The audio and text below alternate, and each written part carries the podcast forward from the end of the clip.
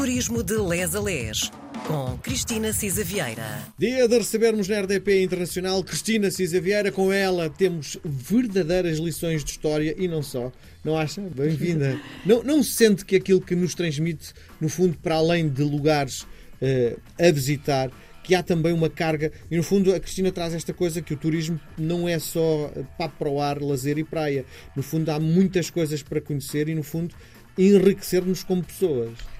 Olá a todos, é isso mesmo, Miguel. Aliás, o turismo e a expressão turismo vem de, de tour, de grande tour, e, e, era eh, assim que de facto os jovens uh, abonados uh, no século XIX e XVIII faziam realmente o turismo. Turismo e cultura são indissociáveis. Não é? Espera, está-me a dizer que, no fundo, este conceito de fazer férias e turismo é apenas do século XIX? Não, estava a referenciar sobretudo Sim. o Grand Tour, não é? Que hum. era, de facto, os jovens que faziam aquela volta dos sítios clássicos, não é? Uhum. Uh, iam à Grécia, ao Egito, a Roma, uh, de facto, visitar as civilizações uh, históricas. Faziam o chamado Grand Tour. E, portanto, da forma mais moderna como o vimos, não é? Até depois às viagens organizadas do Thomas Cook, e, e, isso realmente é que fez nascer o conceito de turismo tal como o conhecemos hoje, não é? Ou seja, começou a ser democratizado, não é? Primeiro nestas elites, e antes disso, obviamente, as pessoas sempre tiveram curiosidade em conhecer o outro, conhecer como ele vivia, onde estava, etc. Nós somos todos passando de nómadas a itinerantes e a viajantes. Mas o conceito, um, o conceito, o conceito. O conceito, o conceito nasce já mais tarde com as viagens organizadas do Thomas Cook, não é? Uhum. Que organizou, de facto, ali quase uma coisa na sua vila uh, para que, uh, eu acho que é um abate, coisa que o vale, e depois podemos falar nesta origem do turismo, uh, e desta forma de viagem organizada, que precisava de facto de sítio onde as pessoas pudessem estar, onde pudessem comer, mas, eh, ou seja, já em número mais avantajado. Isso pelo menos fez nascer um pouco o turismo eh, mais de massa, entre aspas, desta forma mais como o grande negócio e uma grande atividade económica eh, no mundo. Hoje é engraçado porque voltamos um bocadinho àquelas origens que é o turismo está ligado, de facto, à cultura não, e, portanto, isso à visita do outro, à visita do sítio onde ele vive, da sua história, dos seus costumes, da forma como come. É por isso que nós, nos nossos programas, dizemos sempre a comida que, é, que é, a comida então para nós é imprescindível, mas para todos, não é? Portanto, se não houver um hotel onde ficar uh, e onde comer, não há turismo, não é? Sim. Por muita cultura que haja, portanto Sim. as coisas são bastante indissociáveis. Hoje há muito esta ligação também à experiência. Uh, o que é que nós vamos lá fazer? Uh, quem é que vamos conhecer? O que é que podemos. Porquê é que eu vou ali e não a Marrocos, não é? Sim. O que é que aqui permite, de facto, uh, cativar a atenção? Portanto, isto exige também Cristina está a dizer construção de produto, Sim. não é? E de conceito e de marketing. Então, é? Cristina está-me a dizer que quando se inventa, eh, entre aspas, um destino, um lugar para promover, um sítio para chamar a atenção, passa por esses vetores todos que a Cristina está-me a dizer. É isso? Sim, eu, eu creio que sim. Quer dizer, tem que haver algo que nos leva. Lá está, vamos a Fátima e Fátima é de facto um berço da cristandade e do turismo religioso, porque é turismo religioso. Agora já, por exemplo, descolou do turismo religioso com a Tale como uh, religião católica e ligado só à Virgem Maria, mas muito à espiritualidade. E é interessante porque vários, inclusive hotéis e empreendimentos, se adaptaram a isto. A nossa busca da espiritualidade, do bem-estar, da meditação, etc., naquele local também pode ser revelada ou ampliada, etc. Mas há que haver qualquer coisa para irmos até lá. Também pode ser só estarmos de papo para o ar, ó Miguel. Sim. Sim, é engraçado porque Fátima, eh, aqui há uns anos, eh, era só de, efetivamente um sítio de passagem para os peregrinos, não é? Hoje há uma indústria do turismo ligada à Fátima, não é? Sim, começou um bocadinho organicamente, não é? Porque uhum. uh, a busca por Fátima muito nacional e depois, obviamente, como Lourdes e Mescov, etc., ser muito uh, internacional e, portanto, foi nascendo quase os quartos por cima dos restaurantes, etc. Neste momento, atenção. Uh, e podemos depois falar nisso, Fátima merece mesmo uma visita. Aquela Basílica Nova é extraordinária do ponto de vista da arquitetura e do que lá se pode experimentar e ver.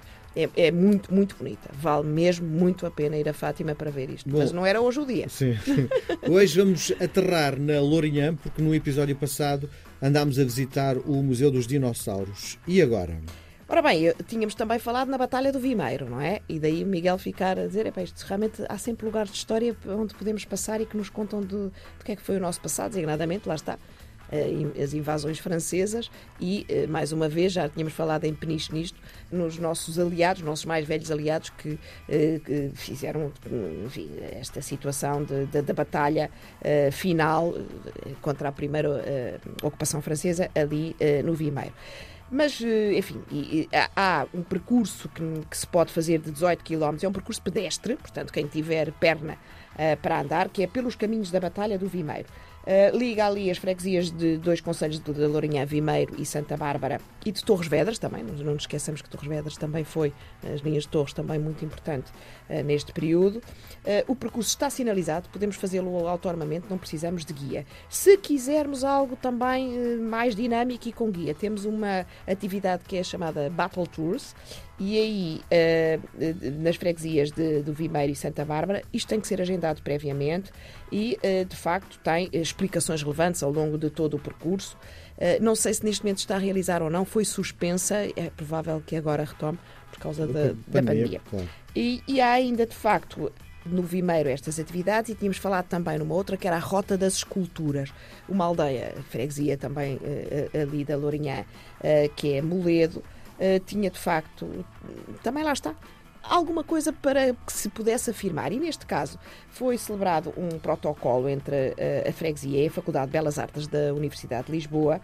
E uh, ao longo de quatro anos foram trazidas até Moledo, uh, enfim, várias exposições de alunos do mestrado da escultura pública. Eu acho por acaso é algo que devíamos promover, a intervenção uh, pública. e de facto, à volta do tema, mais uma vez, Dona Inês de Castro e Dom Pedro, há uh, uma rota uh, bastante interessante uh, com estas intervenções destes alunos. eu gostava de destacar uma delas que eu acho particularmente bonita, que é de um Francisco Gonçalves. É a árvore, situa-se em frente ao alpendre da igreja de Moledo. é um trabalho totalmente feito em madeira que nasceu onde, onde terá havido uma árvore. Uh, e uh, pronto, não vou dizer muito mais, se procurarem, uh, ela aparece e é realmente muito bonita.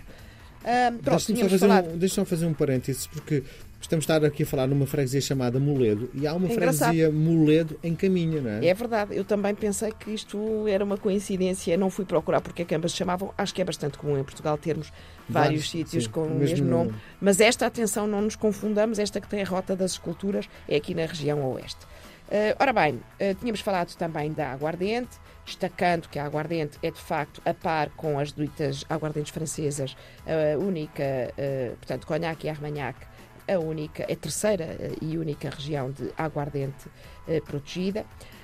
E, o que é que eu diria? A região demarcada, onde é que podemos ficar? Podemos ficar a 7 minutos da praia, temos um, um hotel que é a Noiva do Mar, tem um spa com piscina interior o que comer, além, não é assim uma zona com uma, pratos muito típicos, tem de facto um ensopado de borrego que se recomenda, ou sarrabulho, eh, para quem gosta, enfim, eh, de comida com sangue, eh, é cozido e acompanhado de batatas. A doçaria não deixa de ser muito conventual, portanto, as areias brancas, as delícias do, do convento.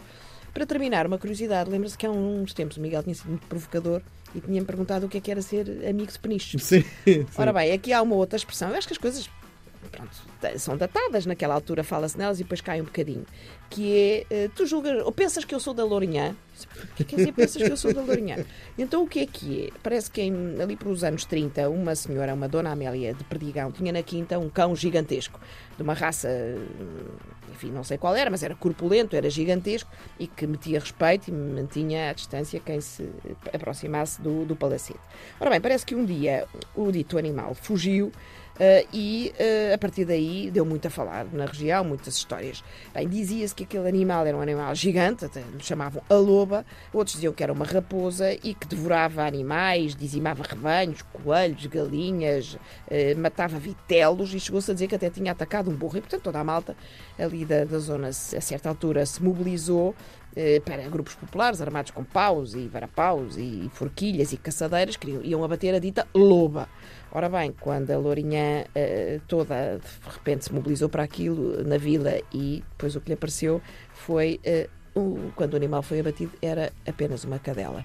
E, portanto, diz-se, "Epá, mas vês que eu sou parvo, vês que eu sou da Lourinhã, confundir uma loba ou uma raposa com uma cadelinha, e pronto, e a cadelinha era então o feroz animal da Lourinhã. Muito bem, voltamos a conversar na Ericeira. Um beijo grande, Cristina. Adeus, até, para a semana.